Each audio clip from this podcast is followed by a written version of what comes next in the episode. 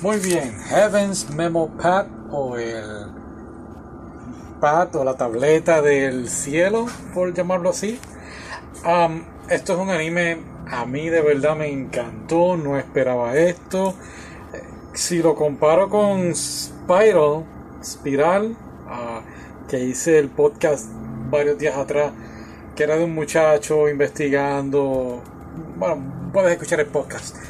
Este es una agencia de detectives, de no adolescentes, pero uno de ellos, uno de los personajes está en la escuela, o dos de ellos, disculpa, que se llama Narumi.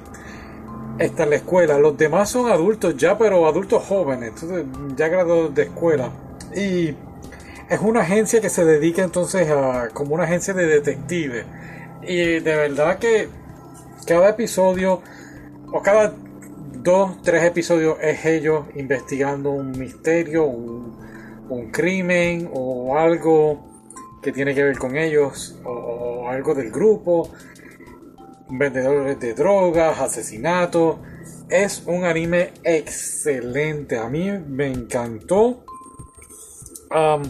y lo bueno es que el personaje principal que es Narumi es el espectador, él, entra a esta nueva agencia y él está viendo todo lo que ellos hacen y, llega un momento que él se siente, al principio del anime él se siente que pues no compone nada en la vida y ahora cuando llega a esta agencia está haciendo muchas cosas, está ayudando a, a sobre todo a Alice, que es como ella, sabes como en Batman que está Oracle Bárbara, que es la que ayuda a Batman y lo ayuda eh, eh, a resolver los crímenes con la tecnología, pues esta muchacha Alice es más o menos lo mismo y, con esas habilidades que ella tiene, más la gente que conoce, pues resuelven estos tipos de crímenes.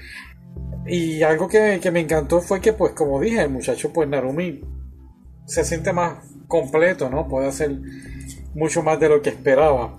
Ah, me gusta mucho la música. Para cada momento había un, un, tipo de música, sobre todo cuando descubrían al, al criminal o cuando le daban la noticia al familiar de lo que había pasado.